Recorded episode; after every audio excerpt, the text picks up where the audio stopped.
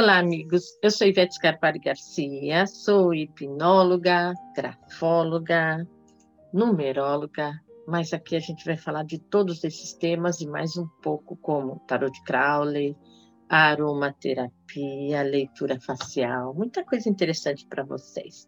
Bem-vindos em Viagem na Alma. Como o próprio título diz, esse podcast foi feito para você especialmente para você, para tirar todas as suas dúvidas desse mundo holístico, dessa área alternativa, cada dia mais presente no nosso dia a dia. E como tema principal, como Viagem na Alma sugere, eu vou começar abordando a terapia de regressão a vidas passadas. Gostaram? Tem muita coisa interessante para a gente. Vou relatar para vocês no decorrer dos programas as experiências dos pacientes.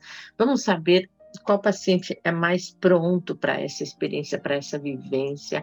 Eu vou detalhar aqui todos os detalhes, inclusive relatando as histórias dos pacientes, os relatos e principalmente os resultados deles. Vocês vão ver que é um mundo ímpar, nada se equipara a esse fascinante mundo da nossa mente inconsciente, a esse fascinante universo espiritual, inclusive trazendo convidados também, ok? Mas hoje, como eu prometi, nós vamos começar por vidas passadas ou regressão a vidas passadas.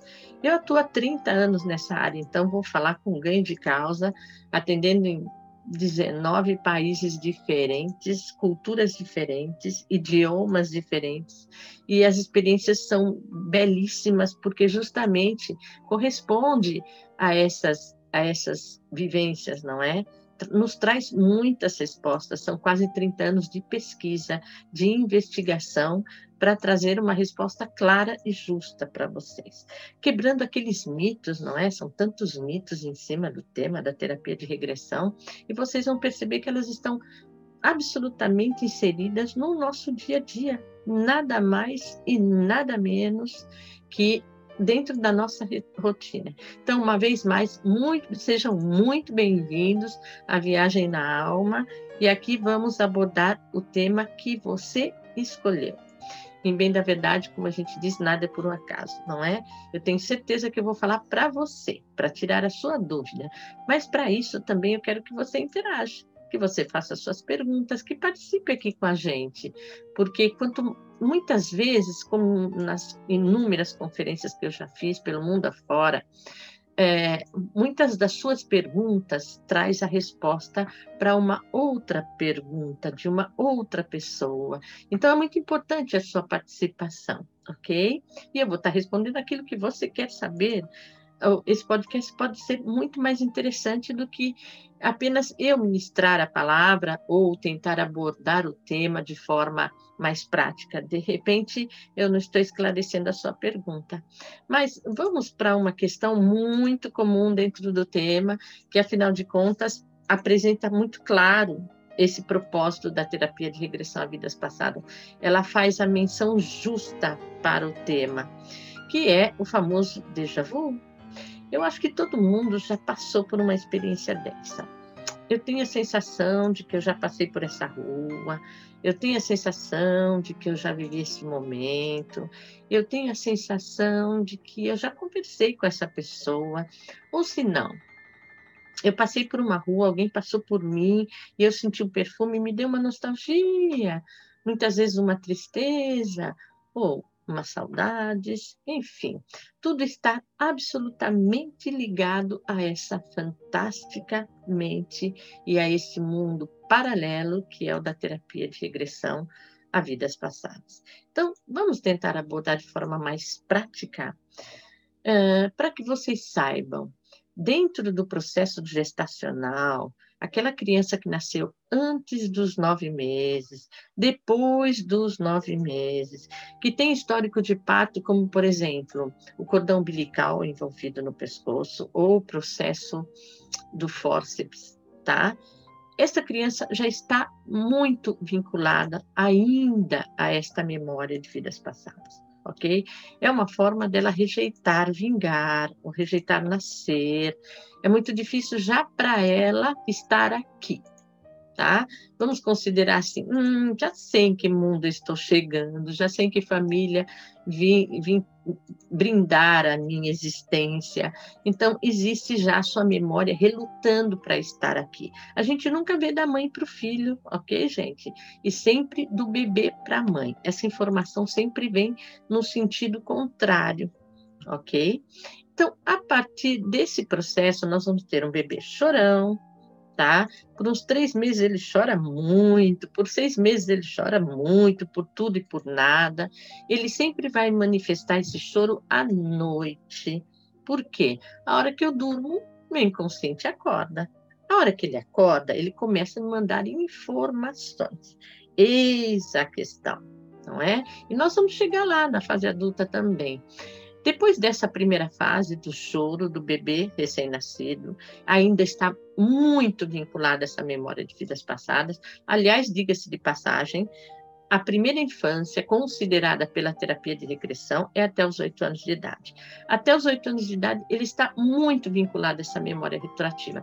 Consequentemente, tudo pode passar dentro dessa fase de idade, ok? Como, por exemplo, o famoso amigo invisível da criança. Ah, meu filho, ele fala muito sozinho. É muito engraçado ouvir ele falar sozinho. Não tem nada de engraçado nisso. É muito importante que essa mãe tenha atenção para esse para essa conversação, para esse diálogo que ele faz com seu amigo invisível, porque de invisível não tem nada, gente. Para ele ele é real. Tá? E ele não está falando sozinho, diga-se de passagem. Eu tive muitos casos de crianças que tinham filhos, irmãos, melhor amigo, Que tinha que dar de comer para o seu, seu filho ou para o seu filho. Então, ele comia e dava de comer para os filhos. Ou se não, tinha um outro que os pais tinham que abrir a porta do carro, ele só ia em viagem se levasse seus filhos, seus irmãos, o seu melhor amigo tá? Então, eles são invisíveis, eles são reais. Se você sentar junto a seu filho, essa criança, e conversar com ela, vocês vão perceber que ele tem um histórico enorme. Ele vai contar toda a história dele e do seu amigo invisível, que de invisível é muito real, tá? É, uma outra particularidade para vocês perceberem como tudo está coligado e a gente não consegue assimilar na rotina, a gente não tem o hábito de assimilar esses fatos, mas estou aqui para esclarecer. Por exemplo, a criança que tem o dom de tocar um instrumento com quatro anos de idade, nossa, ela sentou naquele piano e de repente começou a tocar.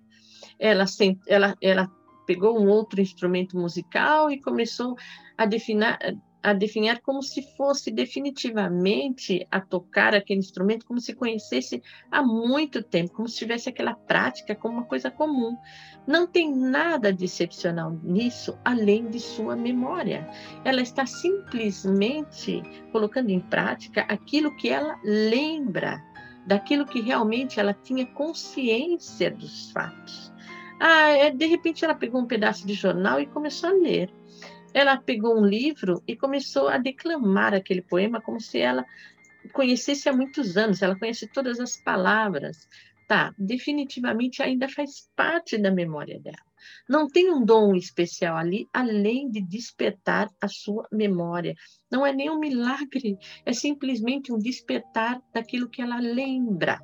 E esse tipo de motivação, se você estimular, ele vai poder tornar-se uma criança prodígio, uma criança hum, além do seu tempo, porque ele está ligando os dois tempos, ele está ligando as duas aptidões, ou você pode ignorar, tá? Aí você vai inibir e passados oito anos ele não vai lembrar daquele conhecimento. Definitivamente. Nossa, ele tocava piano quando ele tinha quatro anos. Hoje ele não sabe nem sentar na frente de um piano. Então, se você não alimentar e achar que isso é só engraçado, não é muito interessante, vamos dizer assim, porque atrás daquela história tem vida, ok? Então, nós estamos falando da memória retroativa dele, de quanto, enquanto ele é bebê, essa memória é ativa, de quanto ela é real. Esse é o nosso ponto de partida, ok? Esses amigos invisíveis, a propósito, têm nome, viu? Muitas vezes ele fala em nomes esquisitos porque ele não está conseguindo decodificar o seu inconsciente para a informação da consciência. Então, na hora de filtrar, o nome é um idioma que ele não conhece, ele não decodifica, então ele se aproxima do nome que parece mais um apelido.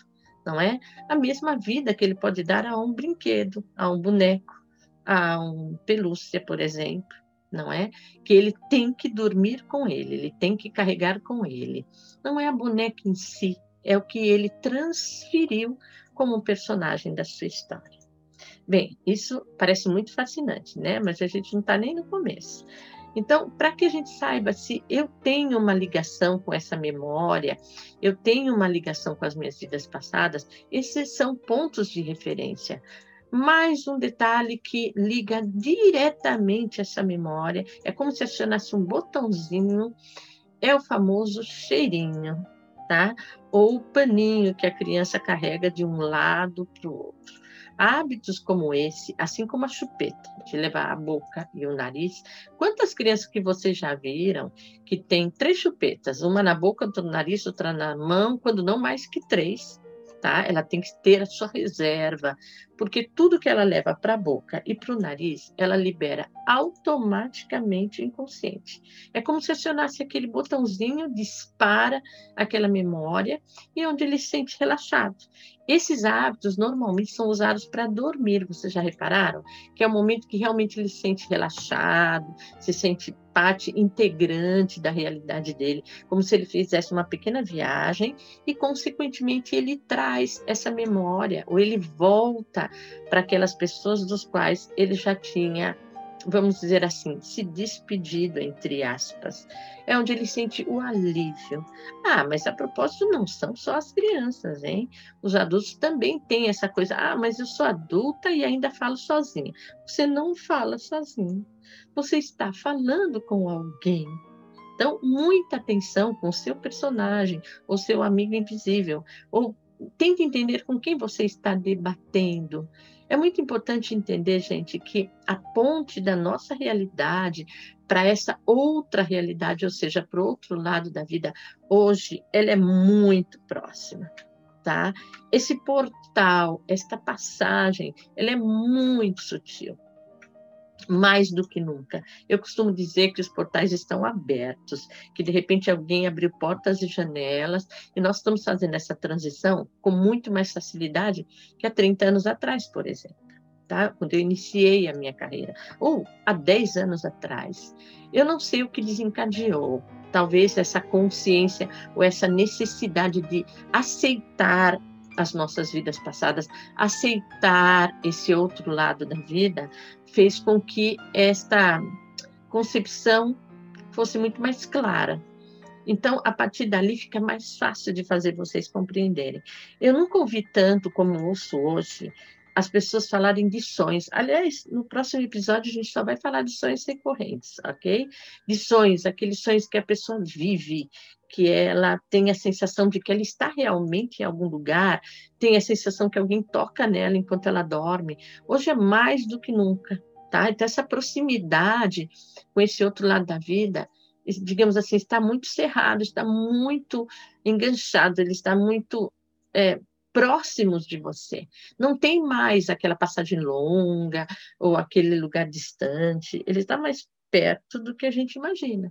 Então, por que não entender, conectar e a partir de então, a partir desta compreensão, vivermos muito melhor em paz, ter a famosa qualidade de vida. E essa qualidade de vida vem só a partir da compreensão.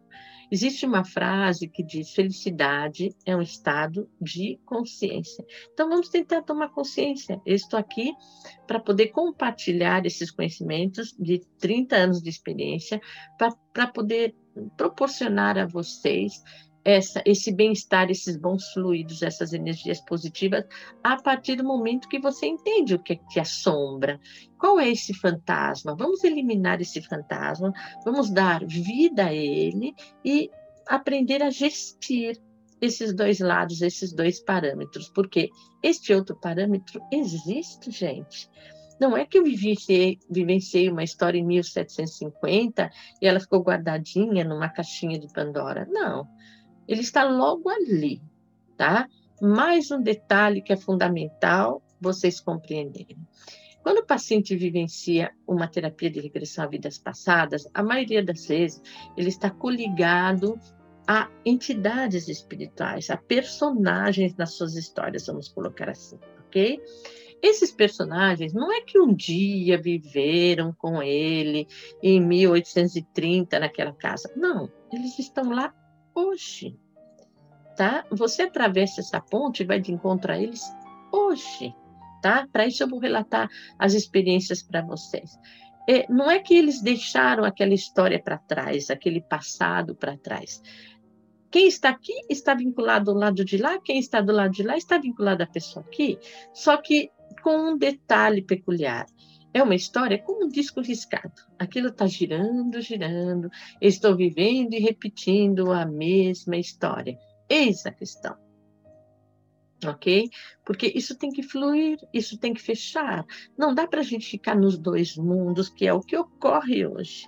A dificuldade maior é se despedir daquele passado e encarar a nossa realidade aqui tá? E as suas crianças que sentem isso até os oito anos de idade, se ela não fecha esse processo até os oito anos de idade, ela vai se tornar um adolescente muito complexo, porque ele vai estar naquela fase dos nãos da vida, não é?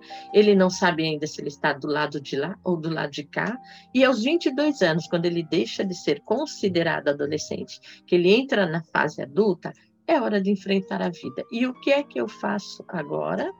Então, eis que vem a insatisfação pessoal, a depressão, nada me agrada, nada tem colorido, a minha vida não evolui, a minha vida afetiva não conclui, é eterna busca do outro na minha vida, da outra na minha vida, e a, e a falta desse encontro, a falta desse casamento, dessa união. Por quê?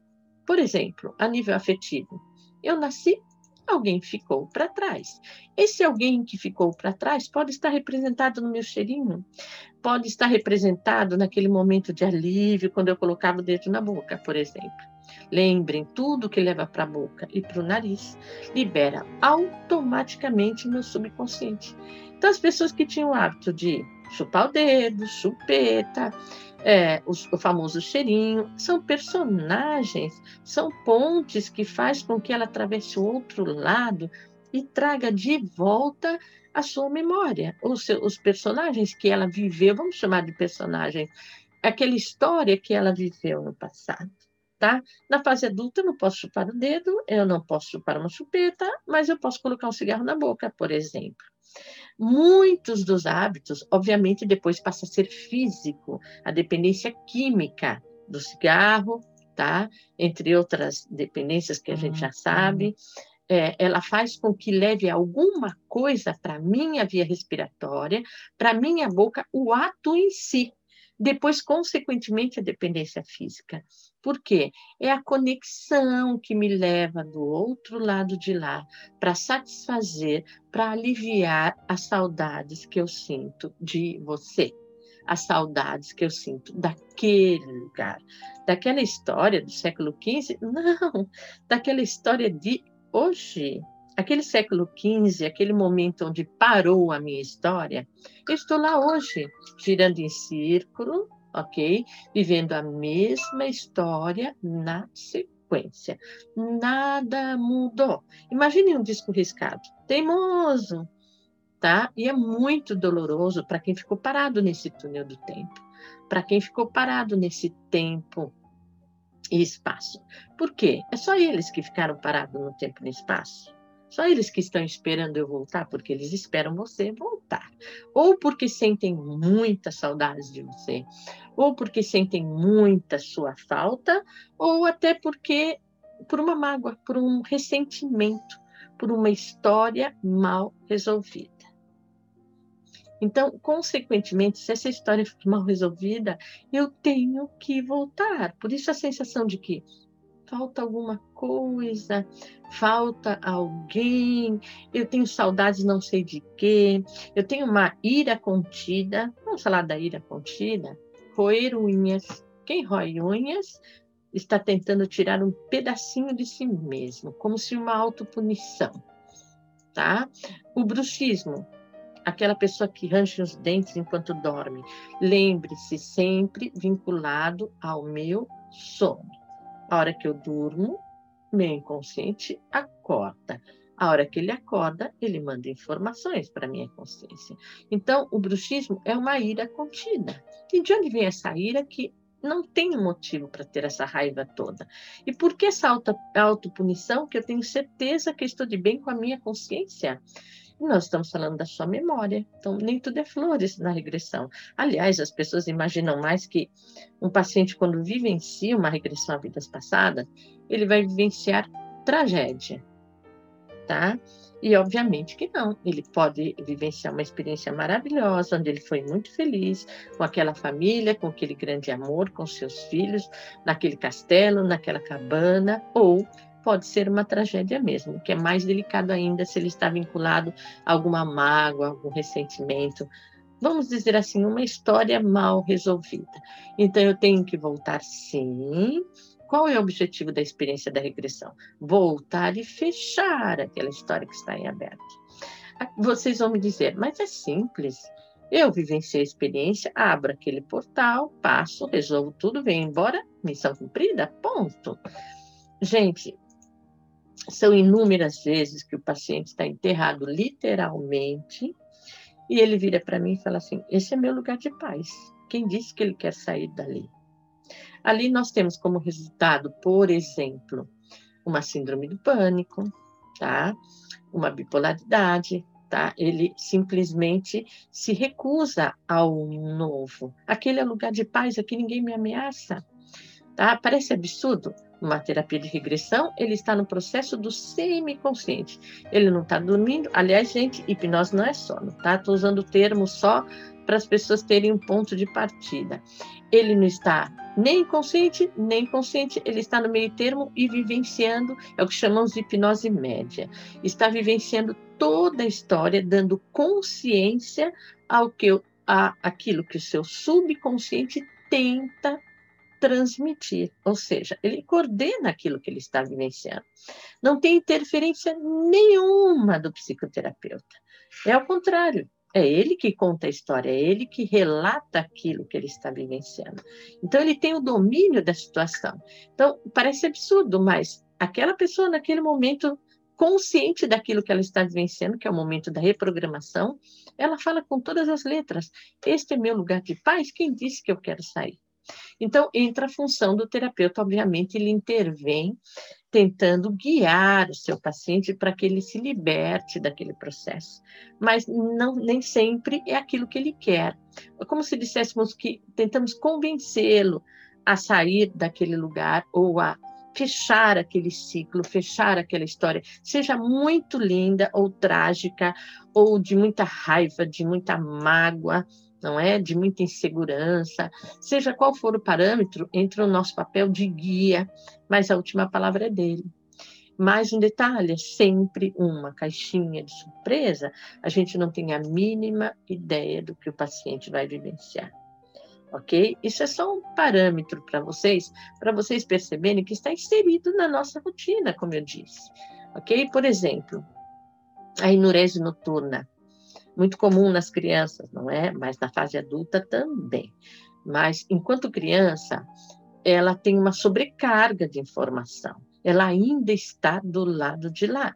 Até os oito anos de idade, essa memória é latente, gente. Ela está do lado de lá. Tá? Então, é muita informação para ela, ela não está filtrando as duas conexões, ok? Por isso que eu falo muito cuidado com hábitos de infância, como chupar dedo, a chupeta, ou roer unhas, ou o amigo invisível, principalmente, e a enurese noturna. Por quê? Essa sobrecarga, ela fala assim para sua consciência: olha, eu não estou suportando mais o que eu tenho aqui, eu preciso de um pouco de alívio. Quando ela sugere a palavra alívio, vocês podem perceber, é, um paciente que tem enurese noturna, mesmo adulto ou adolescente, ele vai contar para você que ele lembrava que ele estava indo no banheiro xixi na cama, tá? Porque a palavra alívio, a primeira coisa que, os, que a nossa consciência decodifica é alívio físico e ela libera o xixi, vamos dizer assim. A sensação de alívio, ela não tem controle daquilo. Mas não é uma incontinência urinária, não é? É só de fundo emocional tá? Então tem aqueles cuidados, os pais não dão água antes dele dormir, ele dorme desidratado. É, ou ele tem que levantar de madrugada como sonâmbulo e fazer xixi na, no vaso, porque senão ele vai fazer xixi na cama. Não tem essa ligação. É simplesmente a sobrecarga do seu subconsciente. E isso nós estamos falando no fator do é, do paciente adulto também, que muitas vezes pode ter ocorrido com ele. Podem lembrar dos fatos. Eu sonhei que estava indo no banheiro e fiz xixi na cama. Eu sugeri o banheiro para que sugerisse à minha consciência um pouco de alívio, que é esta sobrecarga da devida memória, tá? E a gente está aqui só pincelando alguns motivos para você entender se existe esse vínculo com a sua memória ou não. Então, vamos falar do sono, por exemplo. O paciente que tem dificuldade de dormir, ou seja, a famosa insônia, ou que ele goste de dormir, aquele que deixar fica até as quatro da tarde na cama. Nós estamos falando de dois parâmetros diferentes, a insônia e dormir demais, mas isso pela regressão, o vínculo é o mesmo. Eu não quero dormir porque eu tenho medo de acordar, ou eu não quero dormir, porque se eu dormir eu vou acordar e vou lembrar que estou aqui e não estou lá. Absolutamente inconsciente, mas ele vai sugerir a insônia, até que se torne um relógio biológico e, obviamente, você perde o controle desse sono sadio, não é? Depois, o fator do dormir demais. Ah, ele adora dormir. Se deixar, ele fica e muito difícil para ele acordar. Existe a síndrome da segunda-feira, para quem não conhece. Dentro da psicologia se defende a teoria da síndrome da segunda-feira, tá? Por quê? Chega o domingo, é, eu, tenho, eu tinha alguns pacientes no Brasil que eles falavam assim, quando terminava a musiquinha do Fantástico, que eu, nem, eu tô tanto tempo fora do Brasil, gente, eu nem sei se ainda tem a musiquinha do Fantástico, mas eu começava a entrar em depressão, porque eu me lembrava que segunda-feira era dia era dia de semana, era dia de trabalho, mas não é o dia da rotina do trabalho dele. Acredite, gente, essas pessoas entram em depressão. Começa a cair o fim de tarde no domingo, elas ficam deprimidas literalmente. Não é pela rotina do trabalho de novo, é que a segunda-feira lembra que ela está viva, que ela está aqui, que é a hora dela enfrentar a vida tá? Independente da rotina do trabalho dela, independente dela ter aquele chato daquele chefe que cobra tudo dela, ela está vinculada à realidade. Quem disse que ela quer estar acordada para esta realidade?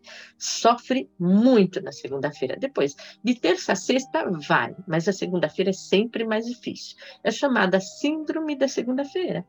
Tá? Quer ver um outro exemplo para vocês perceberem quanto a gente está vinculado a essa memória? Tá? Isso porque eu não relatei os casos ainda, vocês vão amar as experiências, as histórias. Uh, as pessoas que têm o hábito de fazer xizinho, aquela cruzinha nos calendários, tá? Eu tenho o hábito de riscar calendário. Ela está contando os dias, gente. Quanto falta para acabar? Mas acabar o quê? Você tem uma vida inteira pela frente. Não são pessoas que não querem estar aqui, no sentido figurado da vida elas simplesmente querem voltar para a história delas, tá? Então elas vão riscar o calendário, como se dissesse, quanto falta para acabar o mês de fevereiro, quanto falta para acabar o mês de março, quanto falta, ela está sempre quanto falta para acabar. Tá, uma outra característica, vocês vão se identificar ali, senão vai encontrar alguém assim. Ele sai para o passeio de fim de semana, não é? Ele entra naquele carro na sexta-feira à noite para voltar no domingo à noite, porque ele só vai trabalhar na segunda. Bem, ele chegou lá na sexta-feira às duas da tarde. Quando é sábado, oito horas da manhã, ele está colocando todas as malas no carro. Ele está arrumando o quarto do hotel, ele está arrumando as, os, o cômodo da casa onde ele ficou hospedado. O carro tem que estar pronto para o domingo à noite ele vir embora. Tá? Ele está contando os dias de novo. Então, ele está ali ansioso para desfrutar daquele momento e pronto para vir embora. Era para ele vir domingo à noite, domingo de manhã ele está na estrada, com as malas prontas. Tá? Ele está sempre de malas prontas. Ele está sempre com o pé na estrada. Mas ele está indo para onde? Para onde a sua memória leva para o seu lugar de paz, onde era mais feliz. Tá? Então é muito relativo. Chega a ser engraçado porque vocês vão se identificar ou vão lembrar de muita gente que tem esses parâmetros. Ele está querendo voltar, gente. Tem alguém em algum lugar esperando ele do outro lado da vida. Ele fez essa interrupção, ele fez essa desconexão? Ainda não. Tá? Se a criança até os oito anos de idade, é plausível e você, como adulto, tem obrigação de guiar, compreendendo esses fatos tá? As crianças, vocês podem observar, as experiências de regressão com as crianças é simplesmente fascinante. Eu vou relatar aqui, vou relatar aqui para vocês experiência delas também. Mas é muita atenção com os adultos, porque eles ainda estão ligados às suas devidas memórias, às suas lembranças. E a criança, você, como eu disse, consegue, você consegue administrar aquilo promovendo o bem-estar dela no momento que você tem mais conhecimento que ela, devido à sua experiência de vida. Agora, o adulto é difícil, não é, gente? Porque entrou na fase adulta, fica muito mais difícil você fazer essa reprogramação. Agora, do momento que você toma consciência, fica mais fácil de gestir, quando não desconectar com essa memória, não é? Estão gostando do nosso podcast? Olha, tem muita coisa legal para gente, viu? Muita coisa interessante. Vocês vão perceber que todos esses mundos, o da numerologia, que a gente vai falar aqui, da aromaterapia, da grafologia, tudo é movido pelo inconsciente e por esse mundo mágico. Aliás, diga-se de passagem, hum, tem histórias fantásticas e experiências muito interessantes para o próximo episódio. Ok? Gostaram da primeira da, das boas-vindas de Viagem na Alma? Então, todos a bordo e venham viajar comigo. Eu tenho o maior prazer de coração, quero trazer para vocês o melhor e todas as respostas que estão ali, incomodando a sua rotina, o seu dia a dia, tá? E de repente promover esse bem-estar, ao menos tentar, gente, de coração, é, chegar até vocês de forma a esclarecer aquela dor, aquelas saudades que eu não explico e trazer um pouco de, de paz para essa lembrança de vidas passadas, tá bem? Lembre-se, não é só de vidas passadas que a gente vai falar. Então, fiquem ligados e espero vocês no próximo episódio, ok? Beijo grande, fiquem com Deus e até o próximo Viagem na Alma.